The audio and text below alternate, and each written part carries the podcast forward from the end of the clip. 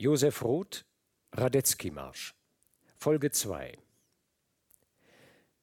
Der Roman Radetzky-Marsch von Josef Roth erzählt die Geschichte der männlichen Hauptrepräsentanten einer Familie, die aus dem kleinen slowenischen Dorf Schipolje stammt, am südlichen Rand der Donaumonarchie. Trotta, ihr Name. Der älteste Stammhalter der Trottas, von dem wir erfahren, war noch Bauer in jenem Dorf gewesen. Dessen Sohn Unteroffizier der kaiserlichen Armee. Nachdem er in einem Scharmützel mit bosnischen Grenzschmugglern ein Auge verlor, lebte er als Militärinvalide und Parkwächter auf Schloss Laxenburg. Dessen Sohn wiederum, Josef Trotta, der erste Trotta, dessen Vorname erwähnt wird, rettete als Leutnant der Infanterie in der Schlacht bei Solferino 1859 dem jungen Kaiser Franz Joseph I. das Leben, indem er sich in den Lauf einer Kugel warf, die dem Kaiser gegolten hatte. Er wird daraufhin befördert, mit dem Maria-Theresien-Orden ausgezeichnet und in den Adelsstand erhoben. Mit diesen Ehren kann Josef Trotter jedoch nicht viel anfangen, fühlt er sich doch in seinem neuen Stand von seinen bäuerlichen Vorfahren getrennt und entfremdet. Mehr noch, Trotter verbittert geradezu, als er erfährt, dass sein reflexhaftes Eingreifen in der Schlacht bei Solferino in den Schulbüchern der Monarchie als Heldentat stilisiert wird. Mit einer solchen Verfälschung der Geschichte will sich der frisch gebackene Baron, der auch als Ritter der Wahrheit bezeichnet wird, nicht abfinden. Er quittiert seinen Dienst bei der Armee und zieht sich ins Privatleben zurück. In seiner Empörung verbietet der Baron zudem seinem Sohn Franz von Trotta jemals aktiver Soldat zu werden. Der Junge wird in ein Pensionat nach Wien geschickt. Bei einem seiner regelmäßigen Besuche daheim wird Franz von einem begabten jungen Künstlerfreund begleitet, der ein Porträt des Vaters, des Helden von Solferino, malt.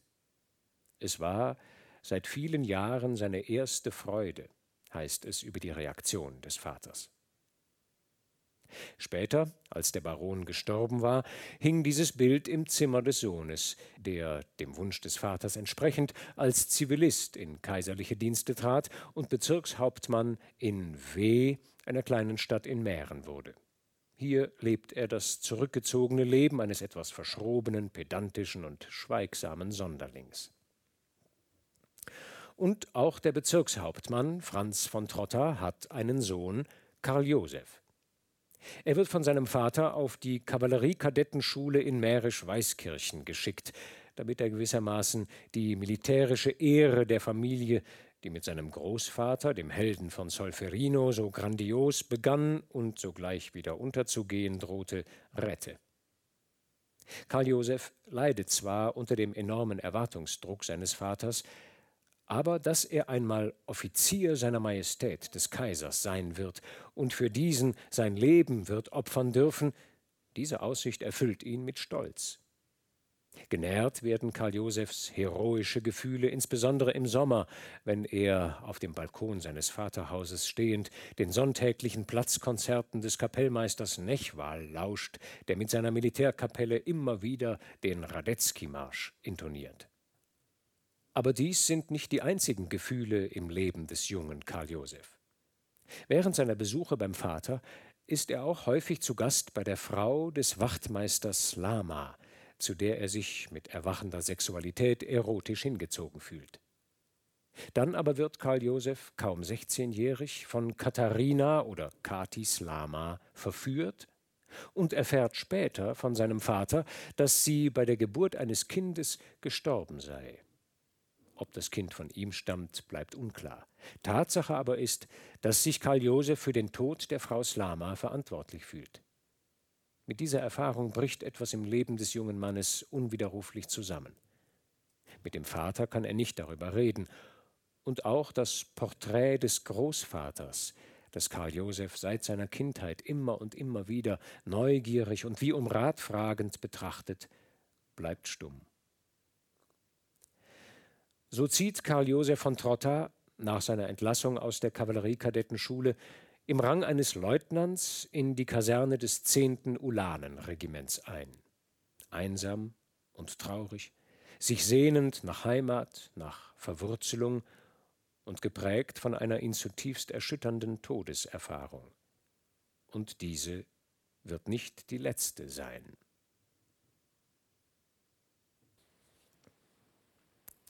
Fünftes Kapitel Im Norden der Stadt lag die Kaserne. Sie schloss die breite und wohlgepflegte Landstraße ab, die hinter dem roten Ziegelbau ein neues Leben begann und weit ins blaue Land hineinführte.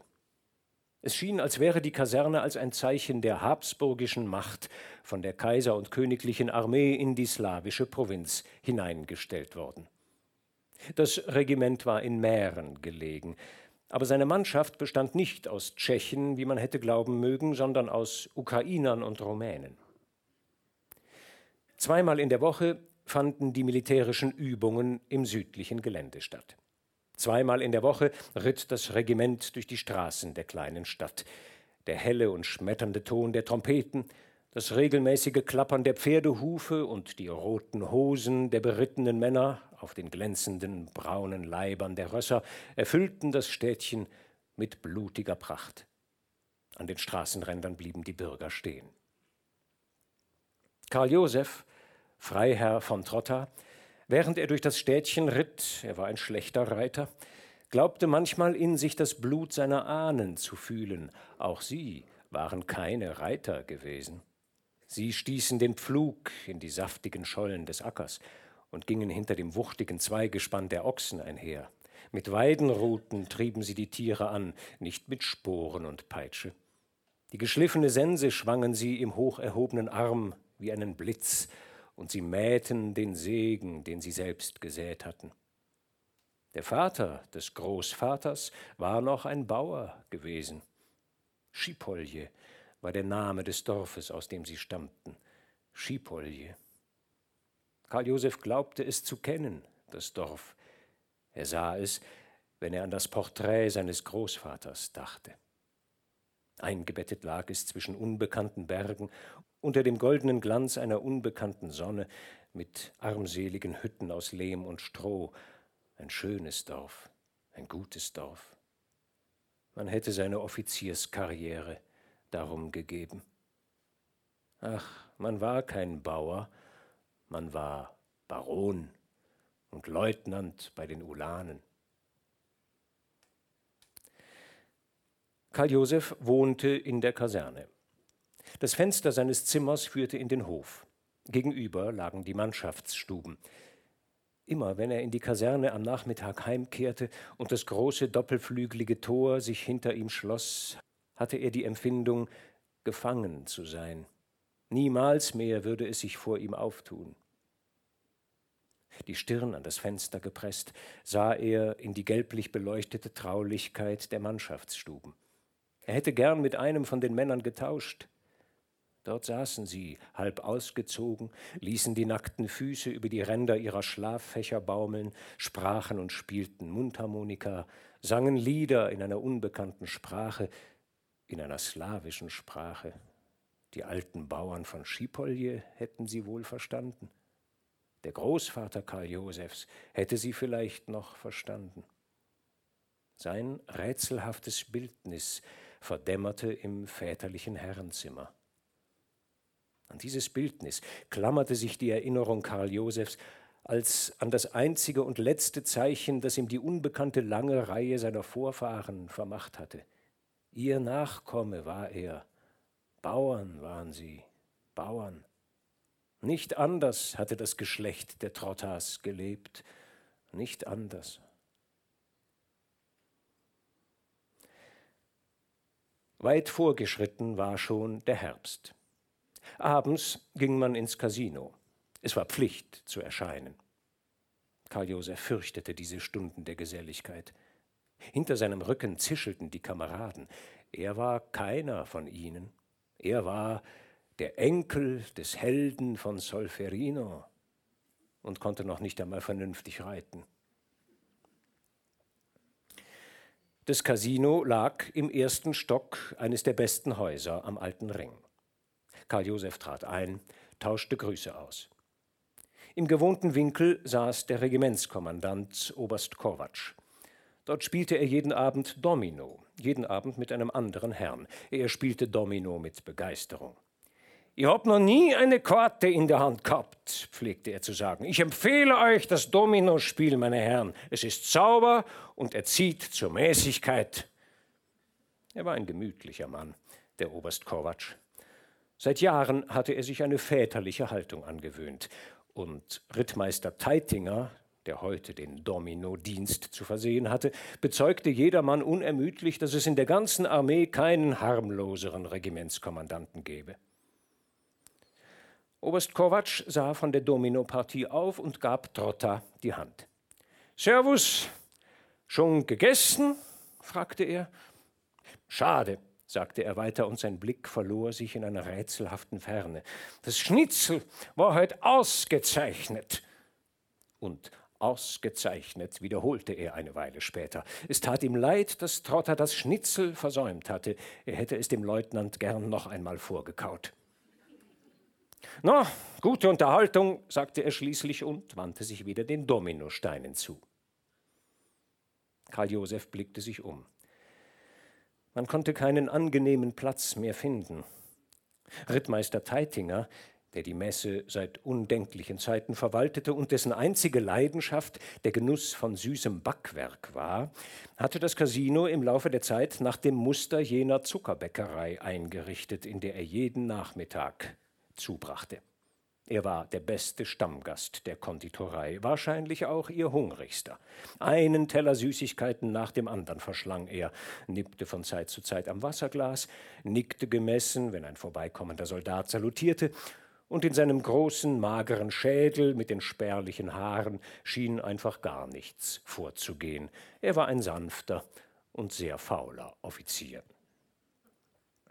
Karl Josef blickte um sich. Er suchte einen erträglichen Platz. Zwischen dem Fähnrich in der Reserve Bärenstein, einem jüngst geadelten reichen Advokaten, und dem rosigen Leutnant Kindermann, reichsdeutscher Abkunft, war man verhältnismäßig am sichersten. Der Fähnrich in gesetztem Alter strömte in diesem Casino eine zuverlässige Würde aus. Er erinnerte Karl Josef an eine Art Hausarzt oder Onkel. Beruhigender als die anderen war auch der Leutnant Kindermann, kein Zweifel. Er bestand aus einer blonden, rosigen und durchsichtigen Substanz. Man hätte beinahe durch ihn hindurchgreifen können, wie durch einen luftigen Dunst. Alles, was er sagte, war luftig und durchsichtig, und der Ernst sogar, mit dem er den ernsten Gesprächen folgte, hatte etwas sonnig Lächelndes, ein heiteres Nichts saß er am Tischchen. Servus, pfiff er mit seiner hohen Stimme. Respekt, Herr Leutnant, sagte Fähnrich Bärenstein und erhob sich vorschriftsmäßig. Ich störe nicht, fragte Karl Josef nur und setzte sich. Der Dr. Demand kommt heute zurück, begann Bärenstein. Ich bin ihm zufällig am Nachmittag begegnet. Ach, ein reizender Kerl, flötete Kindermann. Es klang wie ein zarter Windhauch, der über eine Harfe streicht und beständig darauf bedacht, sein äußerst schwaches Interesse für Frauen durch eine besondere Aufmerksamkeit wettzumachen, die er ihnen zu widmen vorgab, bekundete er ferner. Und seine Frau, kennt ihr sie? Ein reizendes Geschöpf, eine charmante Frau. Er hob bei dem Wort charmant seine Hand, an der die lockeren Finger in der Luft tänzelten. Ihr habt sie noch als junges Mädel gekannt, sagte der Fähnrich. Ach, interessant, sagte Kindermann. Er heuchelte deutlich. Schweigend rauchten jetzt alle drei. Karl Josefs Blicke richteten sich gegen das Bildnis des Kaisers an der Wand gegenüber. Da war Franz Josef, in blütenweißer Generalsuniform, die breite, blutrote Schärpe quer über der Brust und den Orden des goldenen Vlieses am Halse. Karl Josef erinnerte sich, dass ihm dieses Bildnis in den ersten Tagen, da er eingerückt war, einen gewissen stolzen Trost bedeutet hatte. Damals war es jeden Augenblick so gewesen, als könnte der Kaiser aus dem schmalen schwarzen Rahmen treten. Allmählich aber bekam der allerhöchste Kriegsherr das gleichgültige, gewohnte und unbeachtete Angesicht, das auch seine Briefmarken und seine Münzen zeigten. Daheim, im Arbeitszimmer des Bezirkshauptmanns, hing dieses Bild ebenfalls. Es hing in der großen Aula der Kadettenschule, es hing in der Kanzlei des Obersten in der Kaserne, und hunderttausendmal verstreut im ganzen weiten Reich war der Kaiser Franz Josef allgegenwärtig unter seinen Untertanen, wie Gott in der Welt. Ihm hatte der Held von Solferino das Leben gerettet. Der Held von Solferino war alt geworden und gestorben, jetzt fraßen ihn die Würmer. Und sein Sohn, der Bezirkshauptmann, der Vater Karl Josefs, wurde auch schon ein alter Mann. Bald werden auch ihn die Würmer fressen. Nur der Kaiser, der Kaiser war ewig, wie eingeschlossen in einem Panzer aus ehrfurchtgebietendem Kristall. Die Jahre wagten sich an ihn nicht heran. Karl Josef fror es unter dem blauen Blick seines Kaisers. Daheim, er erinnerte sich, wenn er zu den Ferien heimgekehrt war und am Sonntag vor dem Mittagessen der Kapellmeister Nechwal seine Militärkapelle dirigierte, da war man bereit gewesen, für diesen Kaiser in einem wonnigen, warmen und süßen Tod dahin zu sterben.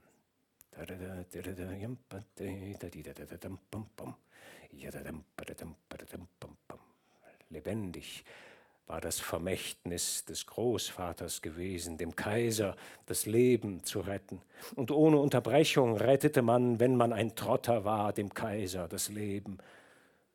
Nun aber war man kaum vier Monate im Regiment, und auf einmal war es, als bedurfte der Kaiser, unnahbar geborgen in seinem kristallenen Panzer, keiner Trottas mehr, man hatte zu lange Frieden.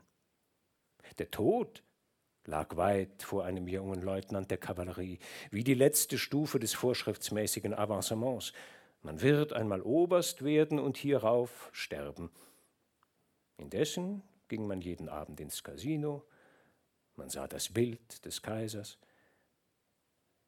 Je länger der Leutnant Trotta es betrachtete, desto ferner wurde ihm der Kaiser.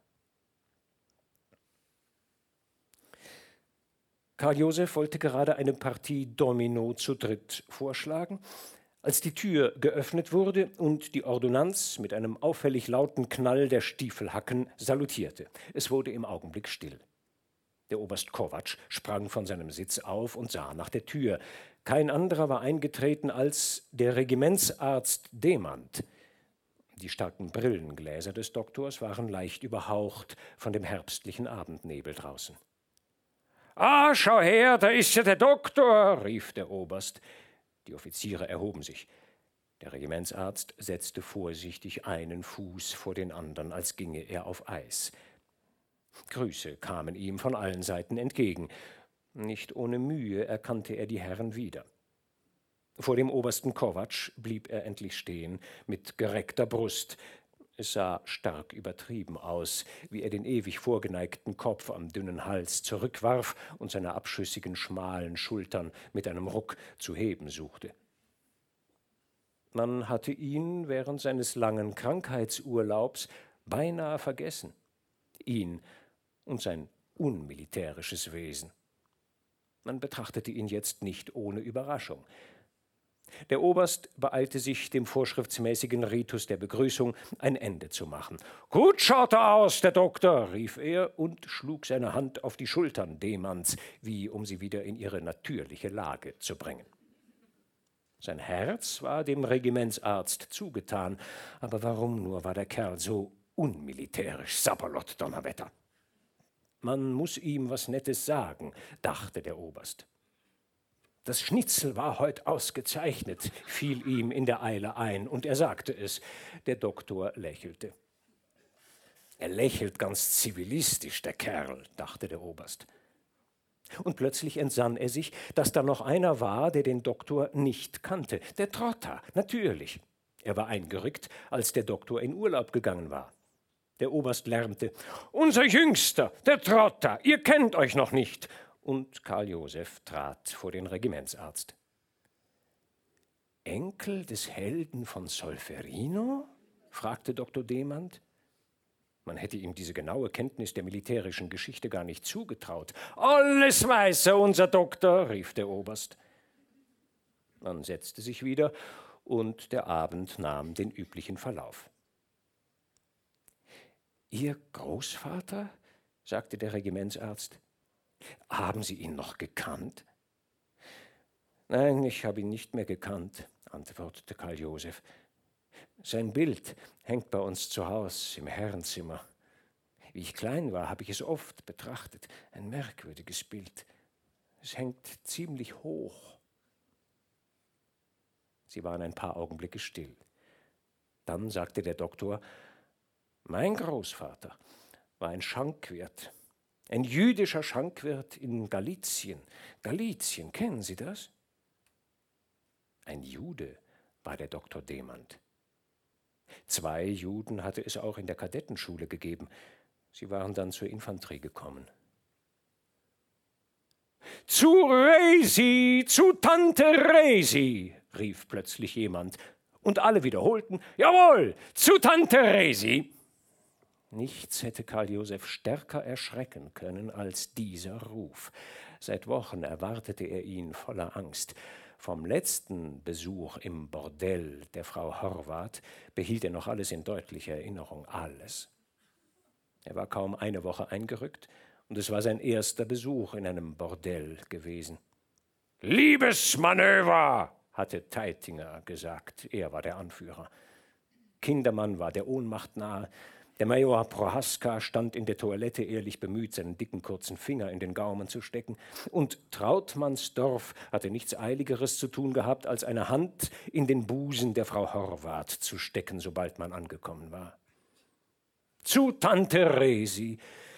Man ging zu Tante Resi. Der Oberst machte unten kehrt, sagte: Viel Vergnügen, meine Herren! Und auf der stillen Straße riefen zwanzig Stimmen Respekt, Herr Oberst! Der Regimentsarzt Dr. Max Demand machte einen schüchternen Versuch, sich ebenfalls zu empfehlen. Müssen Sie mit? fragte er den Leutnant Trotter leise. Es wird wohl so sein, flüsterte Karl Josef. Und der Regimentsarzt ging wortlos mit. Sie waren die letzten in der Reihe der Offiziere, die mit Gerassel durch die stillen, mondbelichteten Straßen der kleinen Stadt gingen. Sie sprachen nicht miteinander. Beide fühlten, dass sie die geflüsterte Frage und die geflüsterte Antwort verband. Sie waren beide vom ganzen Regiment geschieden, und sie kannten sich kaum eine halbe Stunde. Nun standen sie vor Tante Resis blauer Laterne. Rittmeister Teitinger klopfte an das verschlossene Tor. Jemand öffnete. Drinnen begann das Klavier sofort zu klimpern, den Radetzky-Marsch. Die Offiziere marschierten in den Salon. Einzeln abfallen, kommandierte Teitinger. Die nackten Mädchen schwirrten ihnen entgegen. Trautmannsdorf griff noch im Stehen in den Busen der Frau Horvath. Leutnant Kindermann wurde bleich, Major Prochaska bestellte Sodawasser, doch wer ihn näher kannte, wusste vorauszusagen, dass er heute sehr besoffen sein würde. Der Doktor ist mitgekommen, fragte er. Er muss die Krankheiten an der Quelle studieren, sagte mit wissenschaftlichem Ernst Rittmeister Teitinger. Zwischen dem Doktor und Karl Josef auf dem roten Sofa saßen zwei Frauen. Steif, mit angezogenen Knien, eingeschüchtert von den verzweifelten Gesichtern der beiden Männer. Prochaska, der schon längst beim Cognac war, trat an den Regimentsarzt und sagte, Ihr braucht sie ja doch nicht, ich nehme sie mit. Und er nahm die Frauen und torkelte zwischen beiden der Treppe entgegen. Ein Paar nach dem anderen verschwand. So waren sie auf einmal allein, Karl Josef und der Doktor. Ich glaube, wir zwei haben hier nichts zu tun, wie? fragte der Doktor. Er stand auf. Karl Josef sah nach der Uhr auf dem Kamin und erhob sich ebenfalls. Er konnte im Dunkel nicht die Stunde erkennen, ging nahe an die Standuhr und trat wieder einen Schritt zurück. In einem bronzenen, von Fliegen betupften Rahmen stand der allerhöchste Kriegsherr in Verkleinerung. Das bekannte allgegenwärtige Porträt seiner Majestät im blütenweißen Gewande mit blutroter Schärpe und goldenem Vlies. Es muss etwas geschehen, dachte der Leutnant schnell und kindisch. Es muss etwas geschehen. Er fühlte, dass er bleich geworden war und dass sein Herz klopfte. Er griff nach dem Rahmen, öffnete die papierene Rückwand und nahm das Bild heraus. Er faltete es zusammen, zweimal, noch einmal und steckte es in die Tasche. Er wandte sich um. Hinter ihm stand der Regimentsarzt. Er zeigte mit dem Finger auf die Tasche, in der Karl Josef das kaiserliche Porträt verborgen hatte. Auch der Großvater hat ihn gerettet, dachte Dr. Demand. Karl Josef wurde rot. Schweinerei, sagte er. Was denken Sie? Nichts, erwiderte der Doktor, ich habe nur an Ihren Großvater gedacht. Ich bin sein Enkel, sagte Karl Josef. Ich habe keine Gelegenheit, ihm das Leben zu retten. Leider. Sie legten vier Silbermünzen auf den Tisch und verließen das Haus der Frau Resi Horvath. Im folgenden sechsten Kapitel erfahren wir dann mehr über den Regimentsarzt Dr. Demand. Er stammt aus einfachen Verhältnissen. Sein Vater war Postbeamter in einem Grenzdorf tief im Osten der Monarchie. Sein Großvater, wie gehört, ein armer jüdischer Schankwirt. Schon als Kind träumte Max Demand davon, Arzt zu werden und eine bedeutende Karriere als Chirurg zu machen. Aber die Verhältnisse ließen nur eine Karriere als einfacher Militärarzt zu. Unzufrieden ist der Doktor. Unzufrieden ist auch seine Frau, Eva Demand, die sich als Gattin eines Arztes mehr vom Leben erhofft hatte. Es geht das Gerücht, dass sie sich mit schönen jungen Offizieren tröstet. Oder nein, es ist die reine Wahrheit, dass sie sich kürzlich in ihrem Haus mit Leutnant Trotta getroffen hat. Daraufhin stellt Max Demand seine Frau zur Rede, es kommt zu einem erbitterten Streit und letztlich verlässt der Doktor das Haus und seine Frau. Auch die Freundschaft zwischen ihm und dem Leutnant zerbricht aufgrund dieses Vorfalls. Jedenfalls treffen sich die beiden in den darauffolgenden Wochen nicht mehr. Und dabei waren sie einander doch so eng verbunden. Nicht nur, weil sie beide als Außenseiter im Regiment gelten, sondern mehr noch, weil sie sich geradezu verwandt fühlen, als Enkel eines jeweils fernen und im Geiste doch immer gegenwärtigen Großvaters. Der eine Enkel des jüdischen Schankwirts in Galizien, der andere Enkel des Helden von Solferino aus dem slowenischen Dorf Schipolje. Das ist die Situation. Und nun? Siebtes Kapitel. Der Winter kam. Am Morgen, wenn das Regiment ausrückte, war die Welt noch finster. Unter den Hufen der Rösser zersplitterte die zarte Eishülle auf den Straßen. Grauer Hauch strömte aus den Nüstern der Tiere und aus den Mündern der Reiter. Alle Tage glichen einander wie Schneeflocken. Die Offiziere des Ulanenregiments warteten auf irgendein außerordentliches Ereignis, das die Eintönigkeit ihrer Tage unterbrechen sollte. Niemand wusste zwar, welcher Art das Ereignis sein würde, dieser Winter aber schien irgendeine furchtbare Überraschung in seinem klirrenden Schoße zu verbergen. Und eines Tages brach sie aus ihm hervor, wie ein roter Blitz aus weißem Schnee. An diesem Tage saß der Rittmeister Teitinger nicht einsam wie sonst hinter der großen Spiegelscheibe an der Tür der Konditorei. Seit dem frühen Nachmittag hielt er sich, umgeben von den jüngeren Kameraden, im Hinterstübchen auf. Blasser und hagerer als gewöhnlich erschien er den Offizieren. Sie waren übrigens alle bleich. Vor dem Rittmeister erhob sich wie immer ein Berg von Süßigkeiten. Ja, er naschte vielleicht sogar heute mehr als an anderen Tagen, denn der Kummer nagte an seinem Innern und höhlte es aus, und er musste sich am Leben erhalten. Und während er so ein Backwerk nach dem anderen in den weit geöffneten Mund schob, wiederholte er seine Geschichte, zum fünften Mal schon. Also, Hauptsache, meine Herren, ist strengste Diskretion gegenüber der Zivilbevölkerung. Wie ich noch bei den Neuner Dragonern war, da hat's dort so einen Schwätzer gegeben, Reserve natürlich. Und grad wie er einrückt, muss die Geschichte passieren. Natürlich, wie wir dann den armen Baron Seidel begraben haben, hat die ganze Stadt schon gewusst, warum der so plötzlich gestorben ist. Ich hoffe, meine Herren, dass wir diesmal ein diskreteres, er wollte Begräbnis sagen, hielt ein, überlegte lange, einen diskreteren Vorgang haben werden. Er atmete einen Augenblick auf, verschluckte ein kleines Backwerk und trank sein Wasser in einem Zug leer. Alle fühlten, dass er den Tod angerufen hatte. Der Tod schwebte über ihnen, und er war ihnen keineswegs vertraut. Im Frieden waren sie geboren und in friedlichen Manövern und Exerzierübungen Offiziere geworden. Damals wussten sie noch nicht, dass jeder von ihnen, ohne Ausnahme, ein paar Jahre später mit dem Tod zusammentreffen sollte.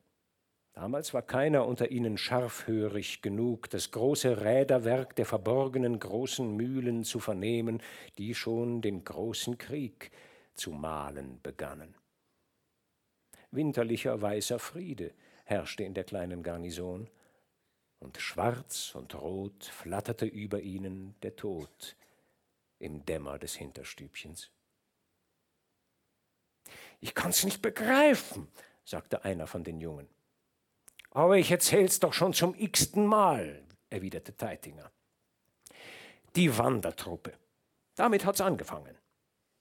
Mich hat der Teufel geritten, grad zu der Operette hinzugehen, äh, zu dem, wie heißt's denn jetzt, habe ich den Namen auch schon vergessen. Der Rastelbinder, sagte einer. Äh, ja, richtig, also mit dem Rastelbinder hat's angefangen. Wie ich grad aus dem Theater komm, steht der Trotter, gottverlassen einsam im Schnee auf dem Platz. Ich bin nämlich vor Schluss fortgegangen. Das mache ich immer so, meine Herren. Außerdem habe ich das Stück schon dreimal gesehen. Na, da steht also der arme Trotter, Mutterseelen allein im Schnee. Ich sag, ganz nett ist das Stück gewesen. Und erzähl noch das merkwürdige Benehmen vom Demand. Der hat mich kaum angeschaut, lässt seine Frau im zweiten Akt allein und geht einfach weg. Er hätte mir ja auch die Frau anvertrauen können, aber so einfach fortgehen, das ist doch beinahe ein Skandal. Und all das sage ich dem Trotter. Ja, sagt der, mit dem Demand habe ich schon lange nimmer gesprochen.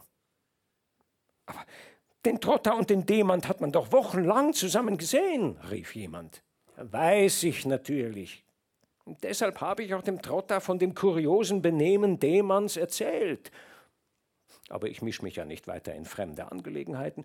Und deshalb frage ich den Trotter, ob er noch einen Sprung mit mir in die Konditorei mitkommt. Nein, sagt er, hab ein Rendezvous.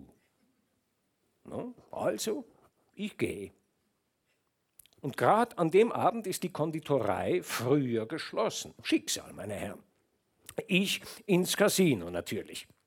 Erzähl ahnungslos dem Tattenbach und wer sonst noch dabei war, die Geschichte vom Demand und dass der Trotter mitten am Theaterplatz ein Rendezvous hat. Ich höre noch, wie der Tattenbach pfeift. Was pfeifst denn da? frag ich. Hm, hat nichts zu bedeuten, sagt er und fängt an zu singen. Der Trotter und die Eva, der Trotter und die Eva, singt er zweimal, wie ein Chanson aus dem Tingeltangel. Und ich weiß nicht, wer die Eva ist. Ich meine halt, es ist die aus dem Paradies, also symbolisch und generaliter, meine Herren, verstanden? Alle hatten verstanden und bestätigten es durch Zurufe und Kopfnicken. Ja, und nun? fragte einer. Das andere wisst ihr ja auch schon, erwiderte der Rittmeister. In dem Augenblick, in dem wir das Casino verlassen, der Tattenbach, der Kindermann und ich, läuft uns der Trotter mit der Frau Demand geradezu in die Arme. Passt auf, sagte Tattenbach. Hat der Trotter nicht gesagt, dass er ein Rendezvous hat? Es kann ja auch Zufall sein, sag ich zum Tattenbach. Und es war ja auch Zufall, wie ich jetzt weiß. Die Frau Demand ist allein aus dem Theater gekommen. Der Trotter hat sich verpflichtet gefühlt, sie nach Haus zu führen. Auf sein Rendezvous hat er also verzichten müssen. Gar nichts wäre passiert, wenn mir der Demand in der Pause die Frau übergeben hätte. Gar nichts. Naja, am nächsten Abend ist der Tattenbach im Casino besoffen, natürlich, wie immer. Und gleich wie der Demand eintritt, erhebt er sich und sagt, ich hätte lieber zu Haus sitzen bleiben wollen und aufpassen, sagt der Tattenbach und hält sich am Sessel fest. Und der Doktor, wie bei der maroden Visit und als ob der Tattenbach krank wäre, streckt den Kopf gegen den Tattenbach vor und sagt, Herr Rittmeister, Sie sind besoffen. Ich tät lieber auf meine Frau aufpassen, lallt der Tattenbach weiter. Unser Eins lässt seine Frau nicht um Mitternacht mit Leutnants spazieren. Sie sind besoffen und ein Schuft, sagt der Demand. Und wie ich aufstehen will und ehe ich mich noch rühren kann, fängt der Tattenbach an, wie verrückt zu rufen: Jut! Jut! Jut! Achtmal sagt das hintereinander. Ich habe noch die Geistesgegenwart gehabt, genau zu zählen. Teitinger schob noch ein Backwerk in den Mund. Jetzt haben wir die Bescherung, rief der kleine Sternberg. Teitinger verschluckte den letzten Rest seiner Süßigkeit und sagte nur: Morgen, 7.20 Uhr. Morgen, 7.20 Uhr. Sie kannten die Bedingungen. Gleichzeitiger Kugelwechsel, zehn Schritt Entfernung. Morgen 7 Uhr früh rückt das Regiment zur Exerzierübung auf die Wasserwiese aus. Von der Wasserwiese sind es zu dem sogenannten Grünen Platz hinter dem alten Schloss, wo das Duell stattfinden wird, kaum 200 Schritte. Jeder von den Offizieren weiß, dass er morgen während der Exerzierübungen noch zwei Schüsse vernehmen wird. Jeder hörte sie schon jetzt, die zwei Schüsse. Mit schwarzen und roten Fittichen rauschte der Tod über ihren Köpfen. Zahlen, rief Teitinger, und sie verließen die Konditorei. Der Leutnant Trotta saß am Abend jenes Tages in seinem Zimmer in der Kaserne. Seit nunmehr vier Stunden bemühte er sich, seinem Vater einen ausführlichen Brief zu schreiben. Er kam über die ersten Zeilen nicht hinaus. Lieber Vater, so begann er, ich bin ahnungslos und unschuldig der Anlass einer tragischen Ehrenaffäre geworden. Seine Hand war schwer. Dieser Brief war der erste schwere seines Lebens. Es erschien dem Leutnant unmöglich, den Ausgang der Angelegenheit abzuwarten und erst dann dem Bezirkshauptmann zu schreiben. Seit dem unseligen Streit zwischen Tattenbach und Demand hatte er den Bericht von Tag zu Tag hinausgeschoben. Es war unmöglich, ihn nicht heute noch abzuschicken. Heute noch. Vor dem Duell. Was hätte der Held von Solferino in dieser Lage getan? Karl Josef fühlte den gebieterischen Blick des Großvaters im Nacken. Der Held von Solferino diktierte dem zaghaften Enkel bündige Entschlossenheit. Man musste schreiben, sofort auf der Stelle. Ja, man hätte vielleicht sogar zum Vater fahren müssen. Zwischen dem toten Helden von Solferino und dem unentschiedenen Enkel stand der Vater, der Bezirkshauptmann, Hüter der Ehre, Wahrer des Erbteils. Lebendig und rot in den Adern des Bezirkshauptmanns rollte noch das Blut des Helden von Solferino. Es war, wenn man dem Vater nicht rechtzeitig berichtete, als versuchte man auch dem Großvater etwas zu verheimlichen. Aber um diesen Brief zu schreiben, hätte man so stark sein müssen wie der Großvater, so einfach, so entschieden, so nahe den Bauern von Schipolje. Man war nur der Enkel. Dieser Brief unterbrach in einer schrecklichen Weise die gemächliche Reihe der gewohnten gleichklingenden Berichte, die in der Familie der Trottas die Söhne den Vätern immer geschrieben hatten. Ein blutiger Brief. Man musste ihn schreiben. Der Leutnant fuhr fort. Ich hatte allerdings gegen Mitternacht einen harmlosen Spaziergang mit der Frau unseres Regimentsarztes gemacht. Die Situation ließ mir keine andere Möglichkeit. Kameraden sahen uns. Der Rittmeister Tattenbach, der leider häufig betrunken ist, machte dem Doktor gegenüber eine schäbige Anspielung. Morgen, 7.20 Uhr früh, schießen sich die beiden. Ich werde wahrscheinlich gezwungen sein, den Tattenbach zu fordern, wenn er am Leben bleibt, wie ich hoffe. Die Bedingungen sind schwer dein treuer Sohn, Karl Josef Trotter, Leutnant. Nachschrift Vielleicht werde ich auch das Regiment verlassen müssen. Nun schien es dem Leutnant, das Schwerste sei überstanden. Als er aber seinen Blick erhob, sah er auf einmal wieder das mahnende Angesicht seines Großvaters.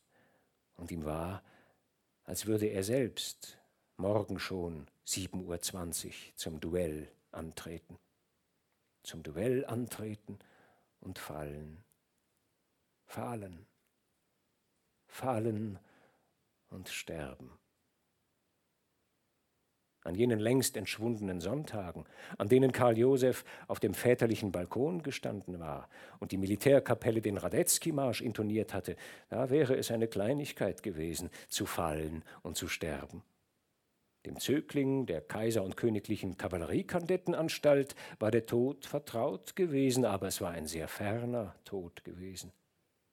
Morgen früh, 7.20 Uhr, wartete der Tod auf den Freund, den Dr. Demand.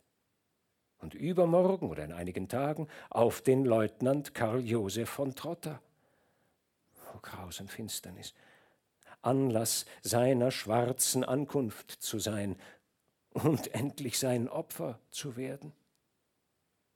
Und sollte man selbst nicht sein Opfer werden, wie viele Leichen lagen noch unterwegs? Es war gewiss, dass er den Freund nie mehr wiedersehen würde, wie er Katharina nicht mehr gesehen hatte. Katharina, Kati Slama. Niemals vor den Augen Karl Josefs dehnte sich dieses Wort ohne Ufer und Grenze, ein totes Meer der tauben Ewigkeit. Der kleine Leutnant ballte die weiße, schwache Faust gegen das große, schwarze Gesetz, das die Leichensteine heranrollte, der Unerbittlichkeit des Niemals keinen Damm setzte und die ewige Finsternis nicht erhellen wollte. Doch plötzlich überfiel ihn die Hoffnung, dass es noch möglich sei, den Doktor zu retten. Es war 1.20 Uhr. Sechs Stunden hatte Dr. Demand bestimmt noch zu leben, sechs große Stunden. Diese Zeit erschien dem Leutnant jetzt beinahe so mächtig wie vorher die uferlose Ewigkeit. Er stürzte zum Kleiderhaken, schnürte den Säbel um und fuhr in den Mantel, eilte den Korridor entlang, schwebte fast die Treppe hinunter, jagte über das nächtliche Viereck des Hofes zum Tor hinaus, am Posten vorbei, lief durch die stille Landstraße, erreichte in zehn Minuten das Städtchen und eine Weile später den einzigen Schlitten, der einsamen Nachtdienst hatte, und glitt unter tröstlichem Geklingel gegen den Südrand der Stadt, der Villa des Doktors zu. Hinter dem Gitter schlief das Häuschen mit blinden Fenstern. Trotta drückte die Klingel. Alles blieb still. Er schrie den Namen Dr. Demanns. Nichts rührte sich. Er wartete. Er ließ den Kutscher mit der Peitsche knallen. Niemand gab Antwort. Vielleicht ging der Regimentsarzt durch die Gassen der Stadt. Vielleicht spazierte er zwischen den vertrauten Gräbern des nahen Friedhofs und suchte sich schon sein eigenes.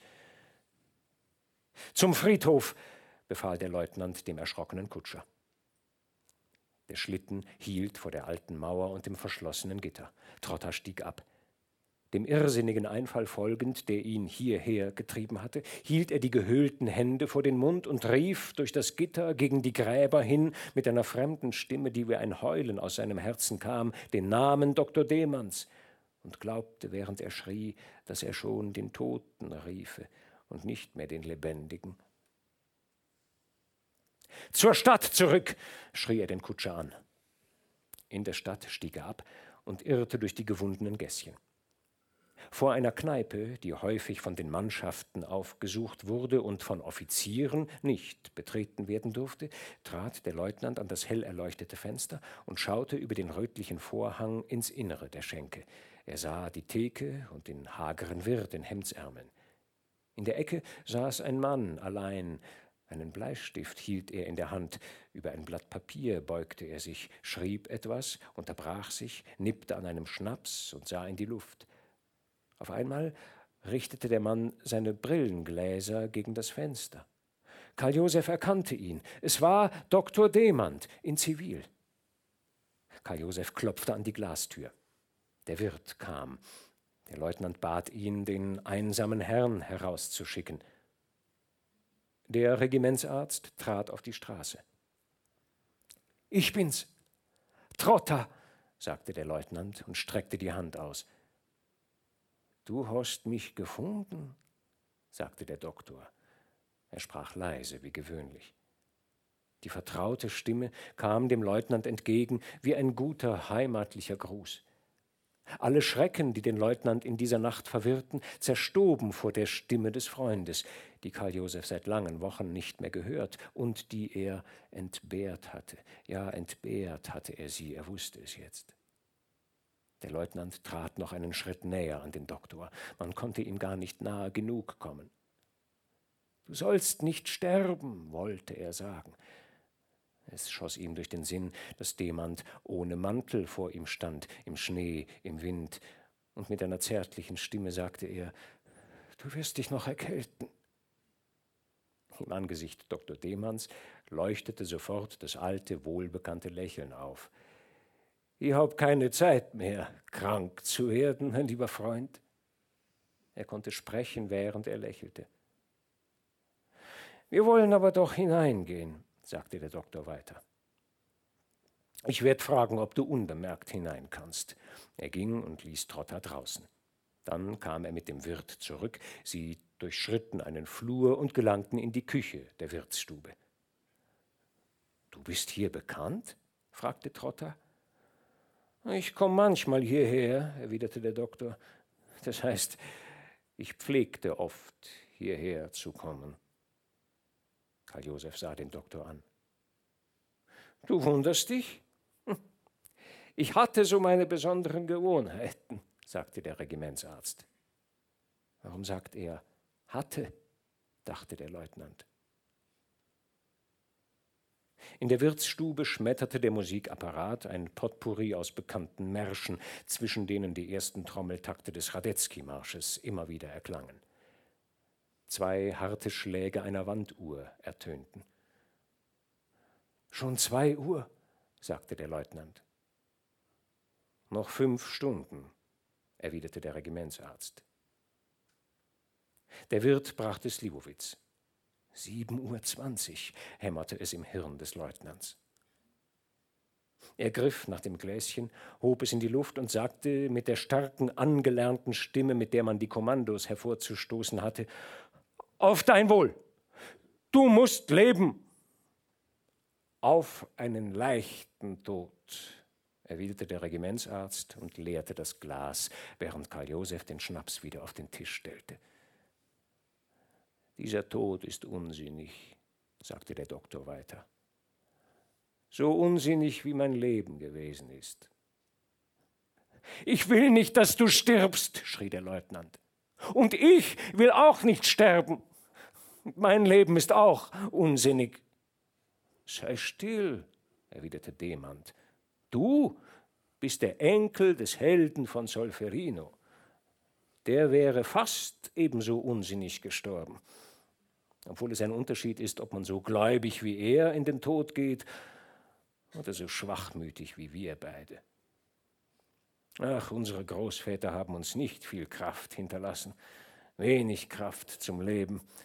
Es reicht gerade noch, um unsinnig zu sterben. Er schob sein Gläschen von sich, und es war, als schöbe er die ganze Welt weit fort und den Freund ebenfalls. Ach, wiederholte er, ich bin müd, seit Jahren müd. Ich werde morgen wie ein Held sterben, wie ein sogenannter Held. Morgen wird einer gegen mich eine Pistole erheben und ich werde eine Pistole gegen ihn erheben und ich werde ein Mörder sein. Aber ich bin kurzsichtig. Ich werde nicht zielen. Ich werde meine kleine Rache haben. Wenn ich die Brille abnehme, sehe ich gar nichts, gar nichts. Und ich werde schießen, ohne zu sehen.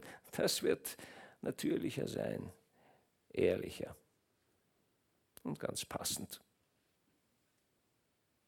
Der Leutnant Trotter begriff nicht vollkommen, was der Regimentsarzt sagte.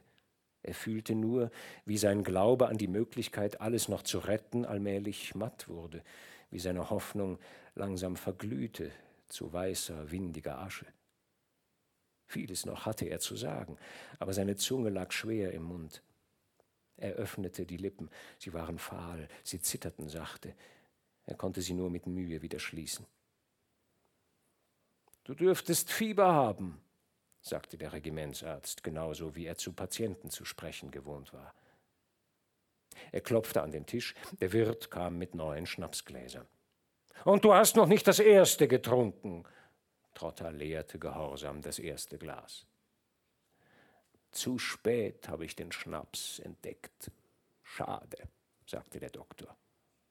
Du wirst es nicht glauben. Jetzt tut es mir leid, dass ich nie getrunken habe. Der Leutnant hob den Blick und starrte ein paar Sekunden dem Doktor ins Gesicht. Zorn erglühte in seinem Innern. Also gut, dann werde ich also gehen, sagte er. Ich kann deine Witze nicht vertragen. Ich war froh, wie ich dich gefunden habe. Ich war bei dir zu Haus. Ich bin vor den Friedhof gefahren. Ich habe deinen Namen durch das Tor hineingerufen wie ein Verrückter. Ich habe. Er brach ab. Plötzlich füllten sich seine Augen mit einem warmen Wasser und ein lautes Stöhnen kam aus seiner Brust. Er wollte aufstehen und weglaufen, denn er schämte sich sehr. Ich weine ja, dachte er, ich weine ja.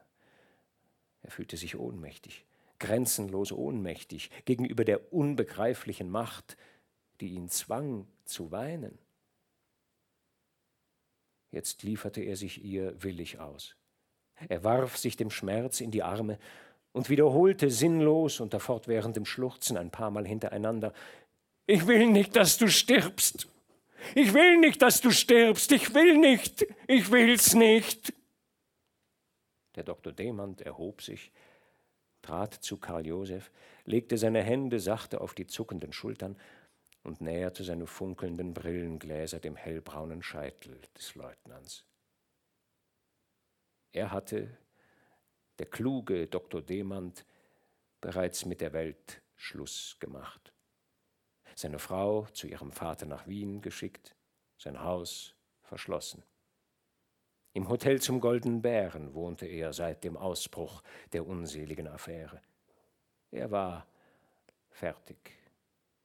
Seitdem er angefangen hatte, den ungewohnten Schnaps zu trinken, war es ihm sogar möglich gewesen, in diesem sinnlosen Duell irgendeinen geheimen Sinn zu finden den Tod herbeizuwünschen als den gesetzmäßigen Abschluss seiner irrtümlichen Laufbahn. Sein Testament, eben geschrieben, an den Obersten adressiert, lag in seiner Rocktasche. Er genoss die Nähe des Todes, wie ein Genesender die Nähe des Lebens genießt. Er hatte Schluss gemacht. Er war fertig. Da erklangen drei harte Schläge der Wanduhr. Trotter hörte auf einmal auf zu schluchzen und sagte ruhig, Du sollst wissen, wie dumm die ganze Geschichte ist. Der Teitinger, der Teitinger langweilt mich, wie uns alle. Ich sag ihm also, dass ich ein Rendezvous habe an jenem Abend vor dem Theater. Und dann kommt deine Frau allein. Ich muss sie begleiten. Und gerade wie wir am Casino vorbeigehen, treten sie alle auf die Straße. Der Doktor nahm die Hände von den Schultern Trottas. Und ich muss dir noch was sagen, fuhr der Leutnant fort. Ich habe sofort geahnt, es wird was Schlimmes passieren. Und ich habe kaum ein nettes Wort zu deiner Frau sagen können. Dr. Demann sah Trotta genau an und sagte langsam, Vielleicht liebst du meine Frau und weißt es nur selber nicht. Ich habe keine Schuld an der ganzen Sache. Nein, du hast keine Schuld, bestätigte der Regimentsarzt. Aber immer ist es so, als hätte ich Schuld, sagte Karl Josef. Du weißt, ich hab's dir erzählt, wie das mit der Frau Slama gewesen ist. Er blieb still. Dann flüsterte er, ich habe Angst. Angst, überall. Der Regimentsarzt breitete die Arme aus, hob die Schultern und sagte, Du bist auch nur ein Enkel. Es klopfte. Der Wirt kam und brachte wieder zwei gefüllte Gläschen. Der Regimentsarzt trank. Trink, sagte er, und Karl Josef trank. Die Uhr tickte ihre blechernen Sekunden. Die Zeit hielt nicht. Sieben Uhr zwanzig, sieben Uhr zwanzig. Ein Wunder musste sich ereignen, wenn Demand nicht sterben sollte. Aber es ereigneten sich keine Wunder. So viel wusste der Leutnant schon. Er sah wieder ratlos auf den Doktor.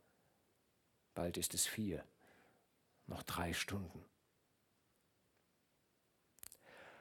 Also, sagte schließlich der Regimentsarzt. Es klang, als hätte er schon einen Entschluss gefasst, als wüsste er genau, was zu tun sei, aber er wusste nichts Genaues. Ein infames, dummes, eisernes, gewaltiges Gesetz fesselte ihn, schickte ihn gefesselt in einen dummen Tod. Er vernahm aus der Gaststube die späten Geräusche. Der Wirt schob die Stühle zusammen, rückte an den Tischen, klirrte mit dem Schlüsselbund. Man musste gehen. Sie gingen durch den Flur zurück in die Nacht. Sie gingen schnell, als hätten sie ein bestimmtes Ziel. Sie näherten sich dem Hotel zum Goldenen Bären. Sie standen vor dem gewölbten Tor des Gasthauses. Ich bin ein Dummkopf, mein lieber Freund, sagte der Doktor. Ich hätte mich längst von Eva trennen müssen. Ich habe keine Kraft, diesem blöden Duell zu entrinnen. Ich werde aus Blödheit ein Held sein, nach Ehrenkodex und Dienstreglement. Ein Held! Er lachte. Es schallte durch die Nacht. Dann sagte er plötzlich wieder ernst, wenn wir uns nicht wiedersehen sollten, ich rate dir, verlass die Armee. Er streckte die Hand aus. Leb wohl. Geh heim. Ich werd schon allein fertig. Servus. Er zog am Glockendraht. Schon näherten sich Schritte. Man schloss auf. Leutnant Trotter ergriff die Hand des Doktors. Mit einer gewöhnlichen Stimme, die ihn selbst verwunderte, sagte er ein gewöhnliches Servus. Er hatte noch nicht einmal den Handschuh ausgezogen. Schon fiel die Tür zu, schon gab es keinen Doktor Demand mehr.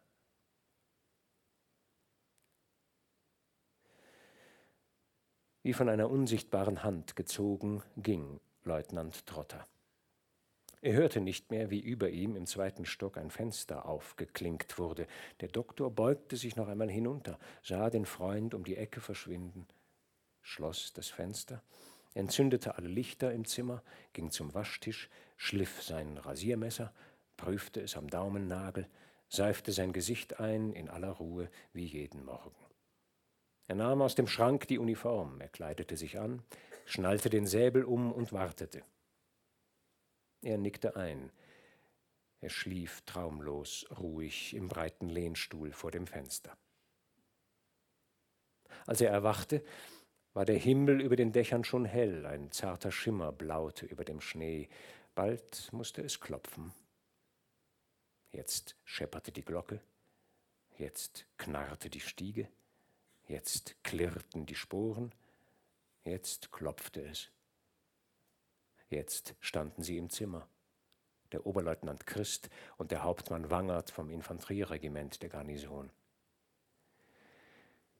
Ich bin fertig, meine Herren, sagte der Regimentsarzt. Die Kutsche hielt etwa hundert Schritte vor der Lichtung. Bis zum grünen Platz gingen sie zu Fuß. Schon war der Morgen da, aber die Sonne noch nicht aufgegangen. Still standen die Tannen, den Schnee auf den Ästen trugen sie stolz, schmal und aufrecht. Tattenbach sprach laut mit seinen Begleitern. Meine Herren, sagte eine Stimme. In diesem Augenblick nahm der Regimentsarzt Dr. Demand die Brille ab und legte sie sorgfältig auf einen breiten Baumstumpf. Merkwürdigerweise sah er dennoch deutlich seinen Weg, den angewiesenen Platz, die Distanz zwischen sich und dem Grafen Tattenbach und diesen selbst. Er wartete. Bis zum letzten Augenblick wartete er auf den Nebel, aber alles blieb deutlich, als ob der Regimentsarzt nie kurzsichtig gewesen wäre. Eine Stimme zählte Eins. Der Regimentsarzt hob die Pistole. Er fühlte sich wieder frei und mutig. Ja, übermütig.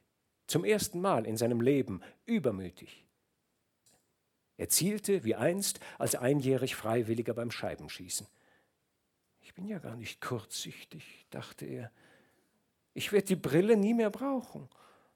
Vom medizinischen Standpunkt war es kaum erklärlich. Der Regimentsarzt beschloss, sich in der Ophthalmologie umzusehen. In dem Augenblick, in dem ihm der Name eines bestimmten Facharztes einfiel, zählte die Stimme zwei. Der Doktor sah immer noch klar. Ein Vogel unbekannter Art begann zu zwitschern, und von ferne hörte man das Blasen der Trompeten. Um diese Zeit erreichte das Ulanenregiment den Exerzierplatz. In der zweiten Eskadron ritt Leutnant Trotter, wie alle Tage. Als das Regiment die Wasserwiese erreichte und absaß, trat Leutnant Kindermann zu Karl Josef und sagte: Bist du krank? Weißt du, wie du ausschaust? Er zog seinen Taschenspiegel hervor und hielt ihn vor Trotters Augen. In dem kleinen schimmernden Rechteck erblickte Leutnant Trotter ein uraltes Angesicht, das er sehr genau kannte. Glühende, schmale, schwarze Augen, den scharfen, knöchernen Rücken einer großen Nase, aschgraue, eingefallene Wangen und einen schmalen, festgeschlossenen und blutleeren Mund, der wie ein längst vernarbter Säbelhieb das Kinn vom Schnurrbart schied. Nur dieser kleine braune Schnurrbart erschien Karl Josef fremd. Daheim im väterlichen Herrenzimmer war das verdämmernde Angesicht des Großvaters ganz nackt gewesen. Danke, sagte der Leutnant, ich habe die Nacht nicht geschlafen. Er verließ den Exerzierplatz. Er ging zwischen den Stämmen links ab, wo ein Pfad zur breiten Landstraße abzweigte. Es war sieben Uhr. vierzig. Man hatte keine Schüsse gehört. Alles ist gut. Alles ist gut, sagte er sich. Es ist ein Wunder geschehen. In spätestens zehn Minuten muss der Haska dahergeritten kommen, dann wird man alles wissen. Als der Leutnant die Stelle erreichte, wo der Pfad in die Straße mündete, erschien auf seinem Braunen der Major. Leutnant Trotter grüßte. Guten Morgen, sagte der Major, und nichts weiter.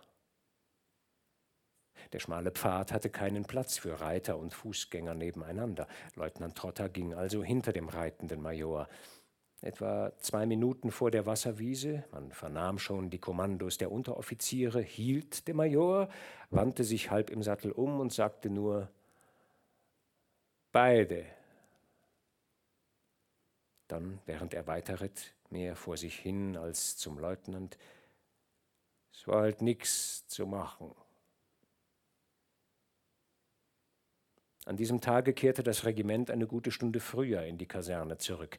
Die Trompeten bliesen wie an allen anderen Tagen. Am Nachmittag verlasen die dienstführenden Unteroffiziere vor der Mannschaft den Tagesbefehl, in dem der Oberst Kovac mitteilte, dass der Rittmeister Graf Tattenbach und der Regimentsarzt Dr. Demand für die Ehre des Regiments den Soldatentod gefunden hatten. Achtes Kapitel. Damals, vor dem großen Kriege, da sich die Begebenheiten zutrugen, von denen auf diesen Blättern berichtet wird, war es noch nicht gleichgültig, ob ein Mensch lebte oder starb. Wenn einer aus der Schar der Irdischen ausgelöscht wurde, trat nicht sofort ein anderer an seine Stelle, um den Toten vergessen zu machen, sondern eine Lücke blieb, wo er fehlte und die nahen wie die fernen Zeugen des Untergangs verstummten, so oft sie diese Lücke sahen. So war es damals. Man lebte dazumal von den Erinnerungen, wie man heutzutage lebt von der Fähigkeit, schnell und nachdrücklich zu vergessen.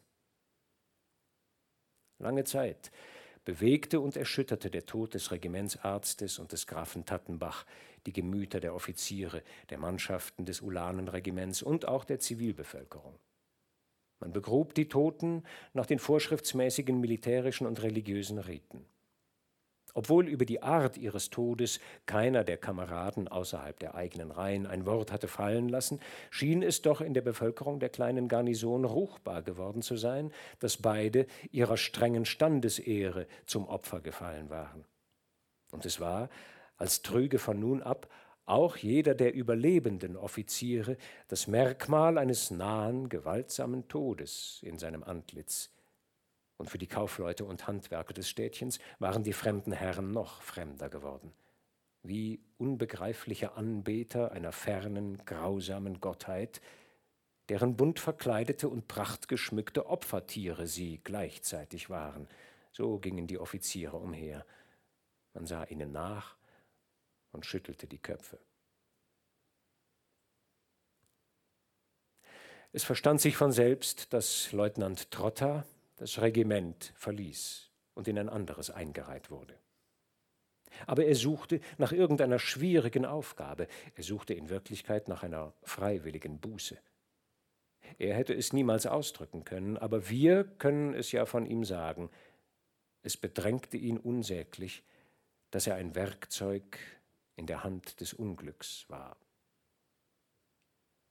In diesem Zustand befand er sich, als er seinem Vater den Ausgang des Duells mitteilte und seine unumgängliche Transferierung zu einem anderen Regiment ankündigte. Er verschwieg, dass ihm bei dieser Gelegenheit ein kurzer Urlaub zustand, denn er hatte Angst, sich seinem Vater zu zeigen. Es erwies sich aber, dass er den Alten nicht kannte. Denn der Bezirkshauptmann, das Muster eines Staatsbeamten, wusste in den militärischen Bräuchen Bescheid. Und merkwürdigerweise schien er sich auch in den Kümmernissen und Verwirrungen seines Sohnes auszukennen, was zwischen den Zeilen seiner Antwort deutlich sichtbar wurde. Die Antwort des Bezirkshauptmanns lautete nämlich folgendermaßen Lieber Sohn, ich danke dir für deine genauen Mitteilungen und für dein Vertrauen. Das Schicksal, das deine Kameraden getroffen hat, berührt mich schmerzlich.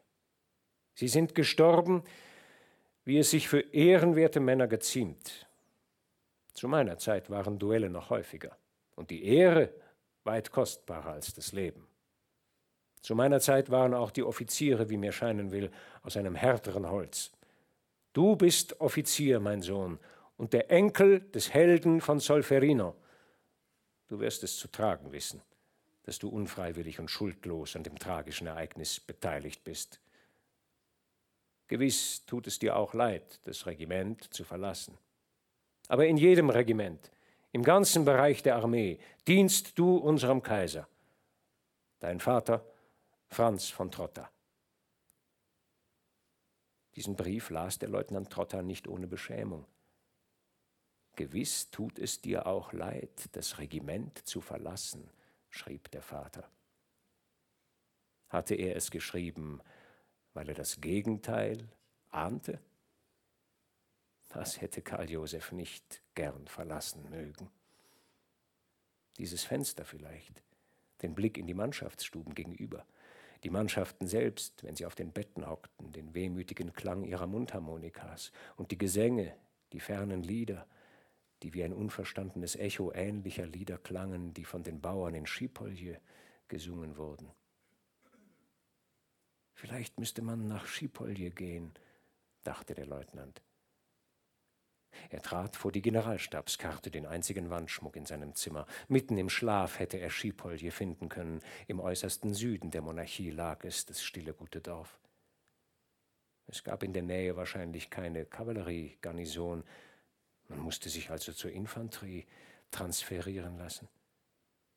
Aber der Großvater war auch nur ein einfacher Hauptmann bei der Infanterie gewesen. Zu Fuß marschieren über den heimatlichen Boden. Es war fast eine Heimkehr zu den bäuerlichen Vorfahren. Mit schweren Füßen gingen sie über die harten Schollen, den fruchtbaren Samen verstreuten sie mit segnenden Gebärden. Nein, es tat dem Leutnant durchaus nicht leid, dieses Regiment und vielleicht die Kavallerie zu verlassen. Man musste Abschied nehmen. Kleiner Abend im Casino. Eine Runde Schnaps, kurze Ansprache des Obersten, eine Flasche Wein, den Kameraden herzlichen Händedruck. Hinter dem Rücken zischelten sie schon. Ach, wenn dieser Abschied schon überstanden wäre. Blieb allerdings noch der schwere, schwere Weg zur Witwe Dr. Demanns. Welch ein Weg! Man ist keineswegs mutig, denkt der Leutnant. Fühlte man nicht ständig im Nacken den dunklen, rätselhaften Blick des Großvaters? Wer weiß, wie jämmerlich man durch dieses schwere Leben torkeln müsste. Mutig wurde man nur, wenn man an den Helden von Solferino dachte. Immer musste man beim Großvater einkehren, um sich ein bisschen zu stärken. Und der Leutnant machte sich langsam auf den schweren Weg. Es war drei Uhr nachmittags. Es dunkelte bereits.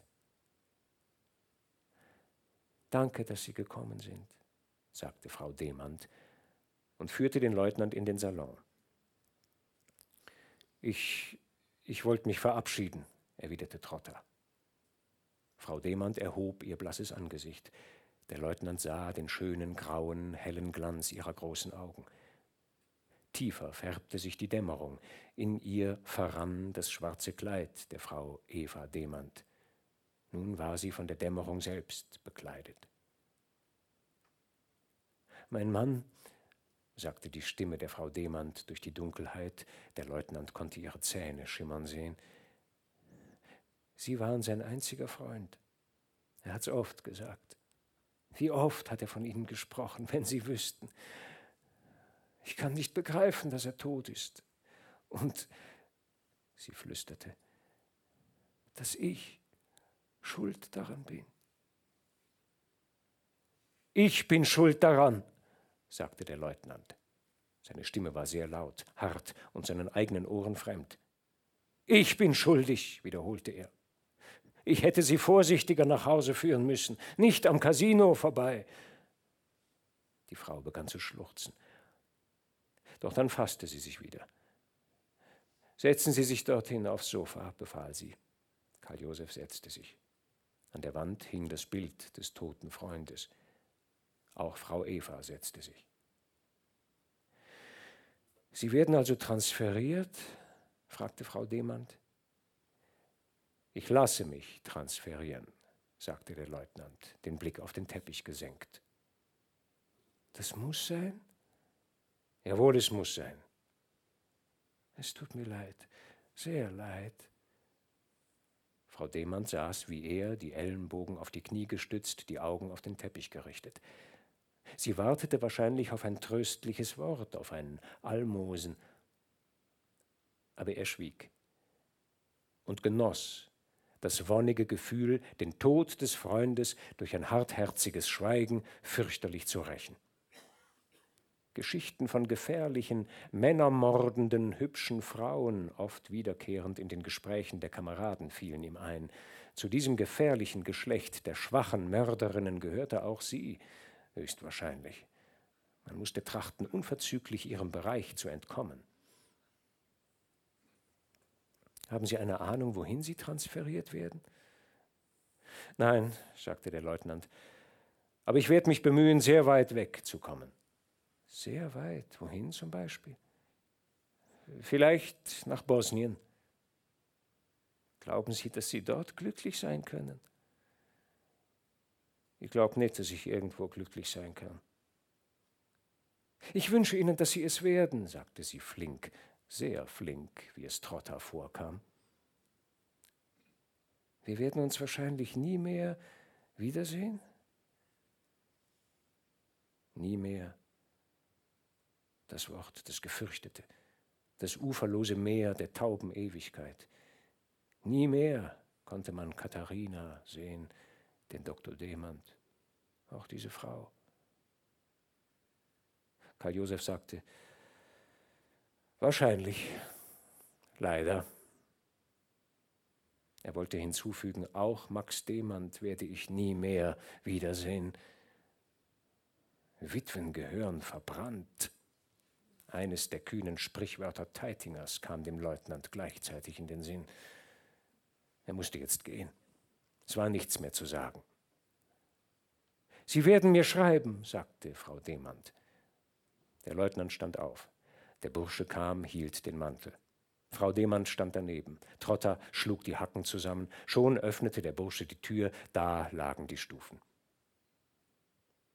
Er ging schnell zur Stadt, trat ins erste Kaffeehaus, das auf seinem Weg lag, trank stehend am Buffet einen Cognac, noch einen. In der Kaserne, in seinem Zimmer auf dem Tisch, lagen ein schmales Paket, in braunes Papier gewickelt, und ein Brief. Der Leutnant las Mein lieber Freund, ich hinterlasse dir meinen Säbel und meine Taschenuhr. Max Demand. Trotter packte den Säbel aus. Am Korb hing die glatte silberne Taschenuhr Dr. Demanns. Sie ging nicht. Ihr Zifferblatt zeigte zehn Minuten vor zwölf. Der Leutnant zog sie auf und hielt sie ans Ohr. Ihre zarte, hurtige Stimme tickte tröstlich.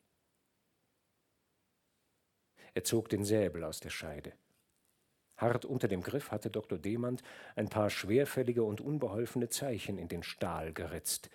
Lebe wohl und frei, lautete die Inschrift. Der Leutnant hängte den Säbel in den Schrank und schloss den Kasten. Er schloss einen Sarg. Er löschte das Licht aus und streckte sich angekleidet auf das Bett. Eine Ziehharmonika seufzte drüben, heiser und wehmütig in den Mannschaftsstuben, umtost von den tiefen Stimmen der Männer. Sie sangen das ukrainische Lied vom Kaiser und der Kaiserin. Oh, unser Kaiser ist ein guter, braver Mann, und unsere Herrin ist seine Frau, die Kaiserin. Er reitet allen seinen Ulanen voran, und sie bleibt allein im Schloss, und sie wartet auf ihn, auf den Kaiser wartet sie, die Kaiserin. Die Kaiserin war zwar schon lange tot, aber die ruthenischen Bauern glaubten, sie lebe noch.